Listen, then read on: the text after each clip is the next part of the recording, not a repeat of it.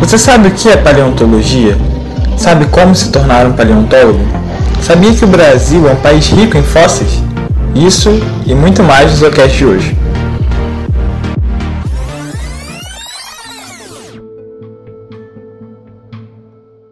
Oi, gente. Hoje a gente está aqui com mais um Zoocast. Eu sou a Laura. E eu sou o Juan. E o tema de hoje é paleontologia. Como é ser uma paleontóloga? Bem, para começar, como sempre, uma contextualização. A paleontologia é a ciência que estuda os seres vivos que viveram num passado remoto da Terra. A biodiversidade atual é apenas uma pequena parte de todas as espécies de animais, plantas e micro-organismos que já viveram nos continentes e nos oceanos.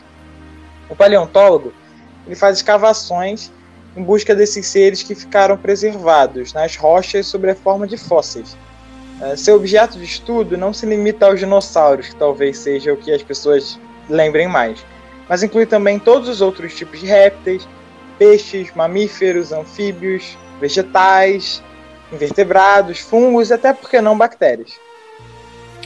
E a paleontologia trabalha em conjunto com a biologia e a geologia, além de possuir uma série de conhecimentos próprios da área também é importante para entender a evolução das espécies e dos ambientes do nosso planeta.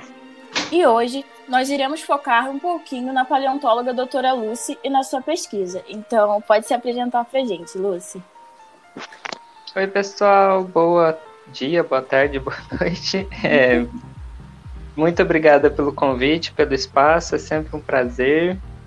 E eu tenho um carinho muito especial pela instituição de vocês, puxa o saco mesmo.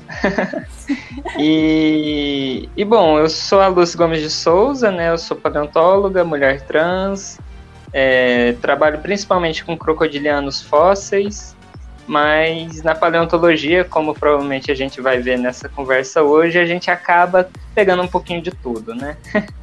e, e basicamente é isso. Atualmente eu estou numa, como paleontóloga numa instituição aqui em Manaus, que é o Museu da Amazônia, que para quem tiver oportunidade depois da pandemia e quiser vir visitar, será muito bem recebido. Está tendo uma exposição de paleontologia que vai inaugurar em breve. E além disso, eu também faço divulgação científica é, nas, nas internet da vida, né?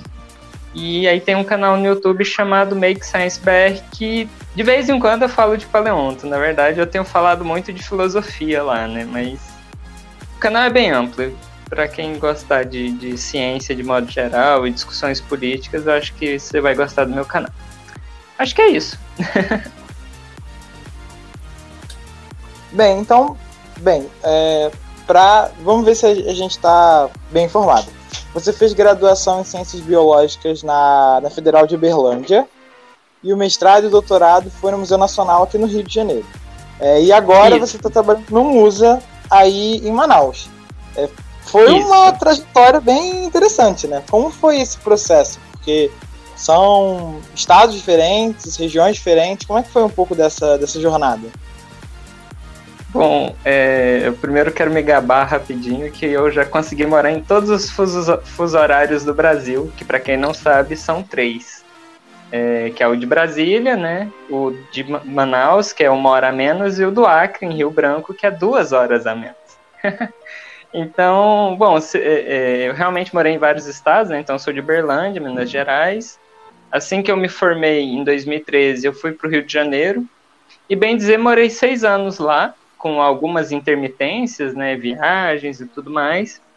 E aí, assim, um pouquinho antes, na verdade, de eu terminar o doutorado, eu me mudei para o Acre, em Rio Branco, já trabalhando para o MUSA, né? O Museu da Amazônia só que prestando serviço para eles por meio da Universidade Federal do Acre. E fiquei lá até o começo da pandemia. Aí com a pandemia eu voltei para Uberlândia para ficar com a minha família nesse, nesse período. Mas assim que as coisas melhoraram em Manaus, eles me puxaram para cá e agora eu tô aqui. E aí basicamente o que me fez é, ter essas possibilidades justamente foi a paleontologia e as minhas linhas de pesquisa, que coincidentemente ou não coincidia né, com, a, com a demanda que o Musa estava querendo em termos de paleontóloga. Então, é, eu, eu dei um pouco de sorte nesse ponto de ter uma instituição Hoje... que não era transfóbica e que precisava justamente de pessoas com a minha especialização. E aí, para quem não conhece, o Musa ele é uma é um museu privado, né? Ele é tipo uma ONG, é, porque ele, ele é privado, mas é sem fins lucrativos. E, e por isso que a gente depende tanto da visitação das pessoas, porque a principal renda, na verdade a única renda que a gente tem para manter os funcionários, as pesquisas, são uh, dos visitantes. E aí vocês podem imaginar o impacto que a pandemia deu na, no, no financeiro sim. da instituição. Eu já tive a oportunidade de visitar o Musa é, no meio do ano passado, quando eu viajei para Manaus, e é muito maneiro, gente. É, quem tiver Ai, a oportunidade. Legal Sim, sim. Foi em agosto. Então, assim, foi um mês, dois meses antes de você entrar no, no museu. É, é, mas. Maneiro. Tem fotos no meu Instagram, inclusive. Quem me segue no Instagram pode ver as fotos. é, então, continuando. Eu, eu costumo ver você muito ligada na questão feminista. É, eu te sigo no Twitter e acho que você é, é, é membro do Herpeto Segundas Herpetólogas. Esses dias eu vi uma live que você participou sobre mulheres na ciência e é muito interessante tocar nessa questão e da visibilidade feminina. E você, como uma mulher trans, paleontóloga da área de morfologia e evolução de crocodilianos, dá um espectro de visão muito bom pra gente. Então, como foi e ser dessa área? Porque eu costumo fazer essa pergunta porque, além de eu querer seguir a área de herpetologia, eu vejo muitas mulheres com um pouco de medo por ser uma área, entre aspas, machista ainda. E... É, bom, como que eu posso dizer? Eu, eu, eu, eu sou uma mulher trans, né? Eu, eu sou parte de uma minoria, eu desfruto de privilégios decorrentes da minha cor de pele, da classe social da minha família, que é classe média baixa. E, e, então, apesar de eu ser uma minoria trans, existe toda uma, é, uma série de privilégios que eu usufruo por causa dessa forma que a nossa sociedade é estruturada. Então, não só por ter, por ser parte dessa minoria, mas também por ter desfrutado, mesmo sem minha vontade, desses privilégios, eu me sinto nessa, nessa necessidade nessa vontade de, de, militar, né, de tentar lutar por uma sociedade mais justa, que é justamente por meio do, do feminismo, né, de preferência o feminismo marxista. Mas uh, com relação à área especificamente, né, a gente não pode esquecer nunca que a ciência ela é um reflexo da nossa sociedade. É, então, a nossa sociedade é uma sociedade opressora, racista, transfóbica, machista, e, querendo ou não, a, a ciência, né, a academia, ela vai ser, em algum aspecto, uh, um reflexo dessas características estruturantes da sociedade que deriva essa, essa academia, né?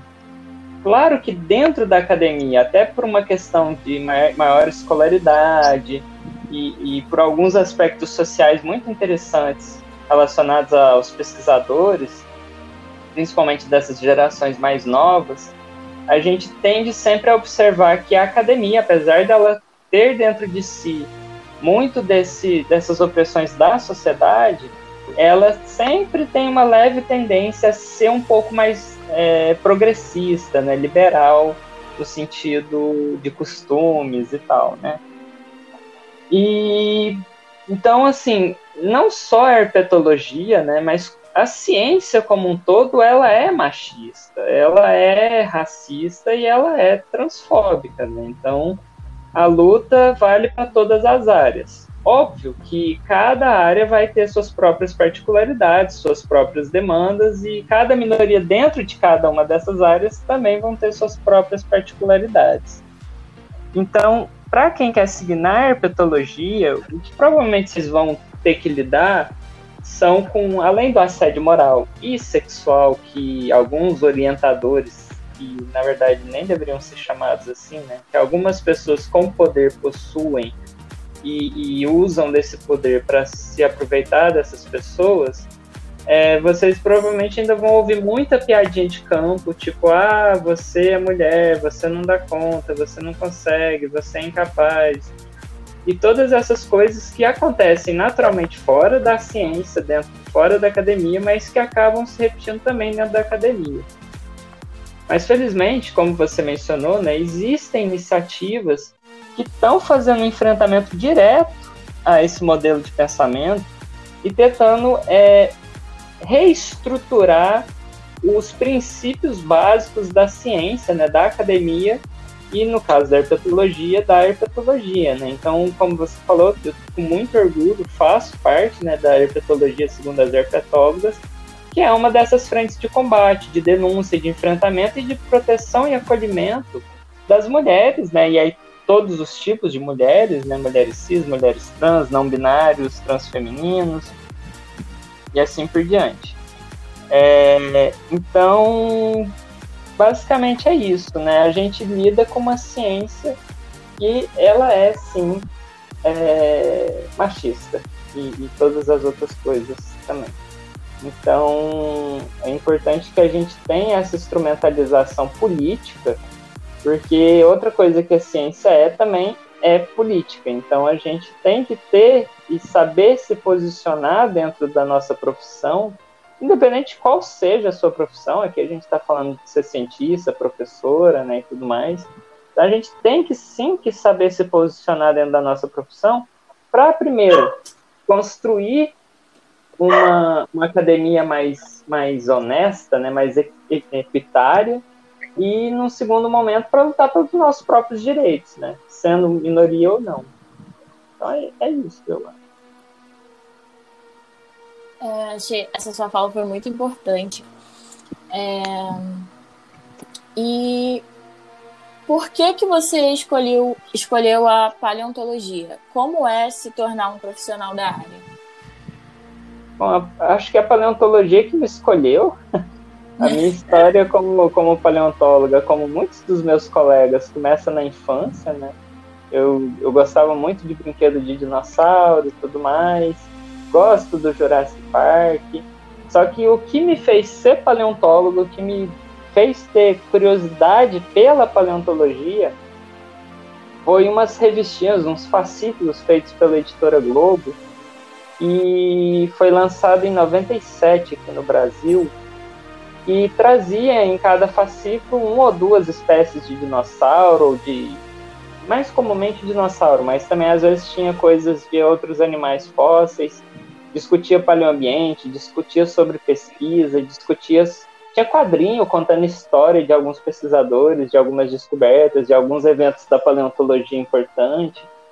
E definitivamente foram esses fascículos que me ensinaram que era ser paleontólogo e que me deram essa vontade de ser paleontóloga. Mas uh, quando eu fui começar a minha jornada para entrar na universidade, eu tristemente descobri que não existe uma universidade de paleontologia. Infelizmente, a pessoa que estava me orientando na, no primeiro ano do colegial, né, para escolher o curso e tudo mais, ele também não sabia como que fazia para ser paleontóloga, né? Então eu simplesmente desisti, porque segundo ele a única forma de eu virar paleontólogo era indo para a Argentina. Sou classe média baixa, obviamente eu não tinha condições financeiras disso e então eu desencanei. Ah, pô, é isso. Fiz meu melhor, então vamos para outro caminho. E aí foi aí que eu decidi ser bióloga e foi dentro da biologia que eu descobri que para você ser paleontóloga, você precisa apenas ter interesse em ser paleontólogo e fazer pesquisas na área. Então, assim, não importa muito o seu curso, se você é bióloga, geóloga, geógrafa, é, historiadora, pedagoga, que seja, sabe? É, não importa a sua formação, o que importa é, é você conduzir pesquisas dentro da área. Óbvio que determinados cursos vão te fornecer uma base na paleontologia melhor, então, por exemplo, biologia, vai, você vai sair com uma base biológica muito boa, mas vai ter que complementar com geologia. Agora, se você forma em geologia, você vai ter que completar com biologia. Se você faz algum dos outros cursos, você vai ter que ir completando dentro do, do que você espera. Mas basicamente é isso. É muito importante para quem quer seguir na carreira saber que não existe uma graduação é, e, e, mesmo após graduações você ganha esse título indiretamente. Então, por exemplo, eu sou doutora em zoologia e não em paleontologia, embora o enfoque da minha pesquisa seja paleontologia. Essa pergunta foi muito boa também, porque ressalta que a ciência é um complemento de ciências, no caso, né? Com é certeza. bem maneiro. Não podemos nunca esquecer também da filosofia da ciência, que é atualmente uma das grandes paixões da minha vida. Sim, cara. E, e eu achei interessante, porque não tem um campo específico da. Tem um campo específico de paleontologia, mas para você se tornar paleontólogo, você tem que, tipo. É, não é um, não é um, um curso. Sabe, não tem um curso estruturado. Você tem que fazer essa, essa junção de áreas. Isso é meio bizarro, mas é maneiro também. Sim, e, e chega a ser. Boni é, é bonito de qualquer forma, mas é muito interessante pensar que ela tem que estudar um conjunto de, de de coisas como a biogeografia e a geologia, e ela tem que saber da zoologia e. Caraca! É, uma da, das suas pesquisas foi com a descrição com, como espécie nova. É, como foi esse processo? Eu, eu, particularmente, acho que se eu descobrisse ou é, trabalhasse com uma espécie nova, eu ia ter um, um momento tipo, muito uma epifania desgraçada para poder conceber o que, que, é isso. Então, como é que foi essa, essa pesquisa em particular? Bom, é... uma das coisas mais comuns, por incrível que pareça, dentro da paleontologia é você encontrar espécie nova. Tanto é que se você vai olhar o currículo de, principalmente aqui no Brasil, dos grandes pesquisadores, né, ou que são considerados grandes pesquisadores, vocês vão ver que a maioria dos artigos deles tem alguma relação com espécie nova. É, por quê? Porque é óbvio que quando a gente encontra um fóssil, é, existe uma grande chance desse fóssil representar um organismo que ainda não foi descoberto, porque vocês falaram até na introdução aqui do, do podcast, né, que a, os animais vivos são apenas uma fração de toda a biodiversidade que já existiu no planeta. Então, por incrível que pareça, é relativamente fácil você encontrar espécies novas sendo paleontóloga. Agora, com relação à minha pesquisa em si, é, eu já tive a oportunidade de publicar uma, uma espécie, eu acho. Uma espécie nova, que é o Acresucus pactemporalis, que é um jacaré de chifres lá do Acre. Mas a minha monografia e a minha dissertação, elas, elas foram é, feitas baseadas numa nova espécie de gripossucos, que é um, um gênero de, de crocodilianos que está mais proximamente relacionado ao gavial da Índia, que é o, o gavial, o gaviales gangéticos, que é o, aquele crocodilo com o focinho bem fininho, que cresce uma pereba na ponta do nariz. É um bicho incrivelmente lindo. E aí, meu estudo, eu descrevi essa espécie nova aqui do Brasil. Ainda não publiquei por uma série de problemas uh, pessoais, mas espero que um dia saia. E nessa pesquisa também eu tentei entender a relação evolutiva, né? Como é que hoje em dia a gente, a única espécie vivente desse grupo é o gavial e ele reside na Índia, né? Como que a, a, esse, qual a relação desse animal da Índia com as espécies aqui da América do Sul o que, que aconteceu biogeograficamente e evolutivamente para com essas espécies, né? Então eu tentei explorar um pouco isso na, na minha dissertação. Bom, acho que é isso. E assim, é, realmente é fascinante, né? Você descobrir um organismo que ainda não era conhecido pela ciência. Sim, sim. É, eu acho isso particularmente muito legal e eu teria muito problema para decidir o nome. Né? É, mas só para ressaltar, além da paleontologia, quais são as suas outras linhas de pesquisa? Você falou de filosofia da ciência, assim, você pode falar um pouco mais sobre isso? Claro, claro. Bom, é, paleontologia é o meu ganha-pão, é né, o meu carro-chefe. E dentro da paleontologia, eu trabalho com crocodilianos, principalmente, anatomia, evolução, filogenia, né? É, arrisco um pouco com dinossauros, avianos, não avianos, tem alguma coisa aí sendo feita. E fora assim, e dentro da paleontologia, eu, eu gosto muito, muito, muito da parte de, de entender os processos evolutivos e tudo mais. E aí isso me leva um pouco para outra linha de pesquisa que eu, que eu conduzo, que é essa parte mais da filosofia da ciência, principalmente aplicada à biologia sistemática. Então, entender os métodos, o porquê dos métodos e os próprios princípios filosóficos que existem e são próprios da, da biologia, né? Porque cada ciência tem sua própria filosofia, tem suas próprias definições, termos, formas de raciocínio, formas de teste. Então, eu gosto muito de, de me aventurar nisso. E desde que eu transicionei, né, e comecei a, igual eu falei né, numa das respostas aí, que eu comecei a militar, né? Eu também estou começando a desenvolver uma linha de pesquisa em parcerias, claro, sempre, uh, referente à representatividade na ciência. Então, basicamente é isso. Muito maneiro. Muito maneiro mesmo. Eu já ia perguntar, tá aceitando orientandos? E... Olha, aceito. E... Eu tô, eu tô, eu posso orientar sem problemas mas eu espero, uh, no máximo até ano que vem, já estar tá cadastrada nas pós-graduação aqui de, de Manaus. Aí eu vou poder orientar formalmente, com bolsa e tudo mais. Maneiro. É... Ah, legal. e a gente fez uma caixinha de perguntas dos nossos ouvintes, e aí eu vou ler a primeira para você responder. É, tá. Em qual momento da sua vida você pensou que valeu a pena todo o caminho até onde você chegou? Que, tipo, valeu a pena insistir nisso?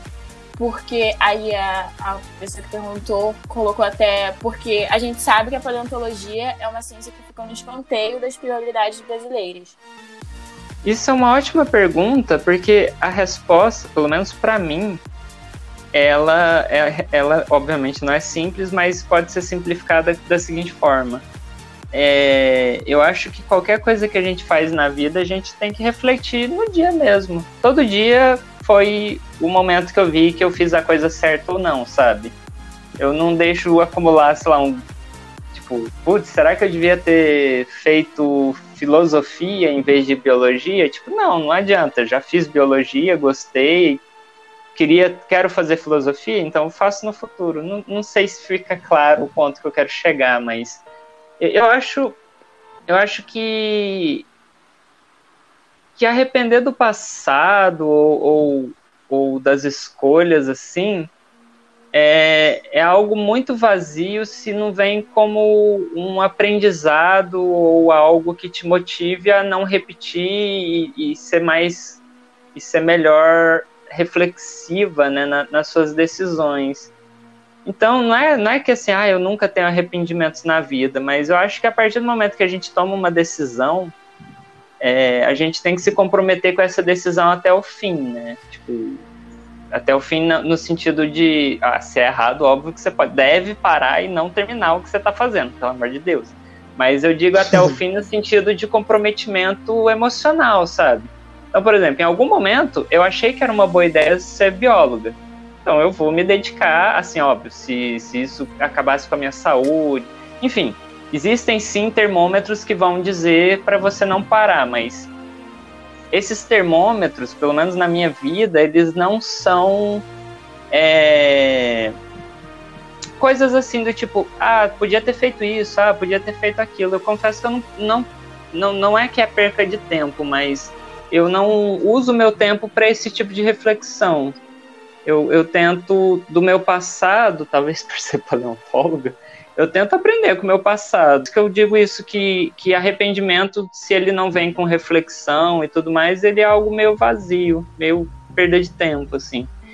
Então, eu eu me orgulho das coisas que eu fiz até o momento. Acho que eu tomei os melhores caminhos na época, né? Porque a gente também Aí entra um pouco do marxismo aqui, né? A gente tem que olhar as coisas por meio do materialismo histórico, né? Então, quando Lucy, com seus 17 anos, entrou na biologia, os contextos da época me mostraram que aquele era o caminho certo. se hoje em dia, com mais conhecimento e outras perspectivas, eu possa dizer que, putz, não devia ter feito isso, isso só existe porque um dia a Lucy fez o que ela fez. Não sei se dá para entender. Então. Entendi, sim. Eu, eu acho entendi. que é isso, assim. É como se, por exemplo, você teve toda uma linha a seguir que você pensou que era o certo. Então, não vale a pena pensar que era errado, porque isso construiu quem você é hoje. Sim. É, assim, desculpa a, a, a brecha aqui, mas eu acho que funciona da mesma forma para relacionamento, sabe? Tipo, ah, você termina lá com o seu, com o seu par. É, aí você, você não deveria falar, tipo, ah, não deu certo. Não, deu certo. Enquanto você estava junto, deu certo. Mas em algum momento deu errado.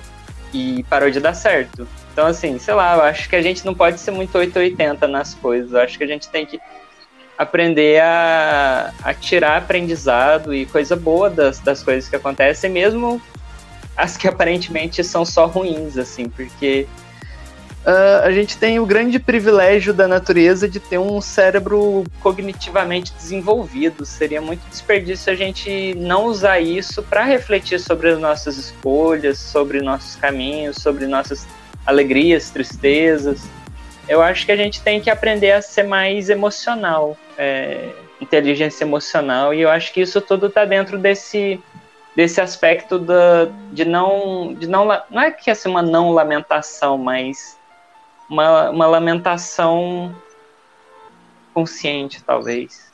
Não sei. Cara, achei muito maneiro. Muito boa resposta. Muito filosófica. É, Sempre. Então, é, teve algumas perguntas que a gente acabou respondendo ao longo do programa, então a gente não vai fazer. É, mas assim, tem mais algumas interessantes. É, perguntaram se existem muitos. É, a palavra que, que, usaram foi sítios, mas é, eu não sei se se aplica para paleontologia também, sei que se aplica para arqueologia, mas se existem muitos é, muitos sítios paleontológicos no Brasil. Eu imagino que seja locais onde você tem formação de fósseis? E se sim, quais são os mais importantes que você destacaria? Uh, essa é difícil. então vamos lá. Existe é sítio, usa esse sítio também para paleontologia, só que geralmente a gente chama, pode chamar, né, sítio paleontológico, mas na área sim, pelo menos entre os pesquisadores, a gente chama de sítio fossilífero ou afloramento, que é onde a rocha fossilífera aflora. É, existem milhões, talvez, milhares, bons milhares de sítios fossilíferos no Brasil. Primeiro, porque é um país gigantesco, e segundo, porque é um país imensamente coberto por rochas sedimentares, que são as rochas que contêm os fósseis, ou a maioria dos fósseis. Então, o Brasil é extremamente rico em, em recursos paleontológicos, só que a paleontologia no país, ela começou a se desenvolver como uma ciência mais concreta e, e abrangente, sei lá, tem uns 50 anos, 60 anos jogando alto. Então a gente ainda explorou muito pouco. E mesmo com essa pouca exploração, a gente já tem um monte de afloramento, um monte de fóssil, um monte de conhecimento produzido e muito mais a ser produzido. Então, assim, são muitos, muitos. Uh, agora, os, os, principais, aí eu não vou falar dos sítios em si, mas das regiões, porque aí dentro dessas regiões tem vários sítios importantes. Que é, uh, por exemplo, Rio de Janeiro, você tem Itaboraí, que tem rochas sedimentares de um momento pós extinção dos dinossauros não avianos. Então é uma janela temporal muito interessante da evolução dos mamíferos, lagartos e outros répteis, né? Incluindo crocodilianos. É, a gente tem Minas e São Paulo com o grupo Bauru, né, que é uma, uma formação, uh, inclui um monte de formações rochosas sedimentares do Cretáceo. Então, muito dos dinossauros que nós conhecemos para o Brasil vem de lá. Uma enorme variedade de crocodiliformes vem de lá, mais de 30 espécies. É, e dos mais bonitinhos, assim, tem os carnívoros gigantes, tem os semiaquáticos, tem os herbívoros, onívoros.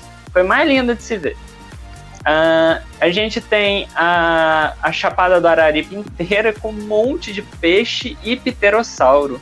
E, são, e é a região do, do Brasil com que o tráfico de fósseis mais afeta, porque os fósseis lá são de uma preservação excepcional, em que você tem até tecido mole preservado junto dos fósseis, sabe? Então lá é um lugar incrível. Ah, não posso esquecer do sul do país, ali na, na região de Santa Maria, ali, por exemplo, que você também tem, tem um Triássico, você tem um Cretáceo importante lá, que tem a origem dos dinossauros, é, um monte de mamífero importante pra, e pré-mamíferos, vamos falar assim, né, para entender a evolução do nosso grupo. E por fim, o mais o lugar mais maravilhoso de todos, o norte, né? A gente tem a região do Maranhão, a gente tem o Amazonas e o Acre, a gente tem Rondônia. É, todas essas regiões são extremamente fossilíferas e de fósseis mais recentes, é, de, de, alguns poucos milhões de anos, 30, por exemplo. Pouco, né? Então, é onde a gente vai encontrar, por exemplo, o maior é, crocodiliano do mundo, que já existiu, que é o Purosaurus brasiliensis. E vários outros animais muito interessantes da megafauna, super crocodilos, cobras gigantes.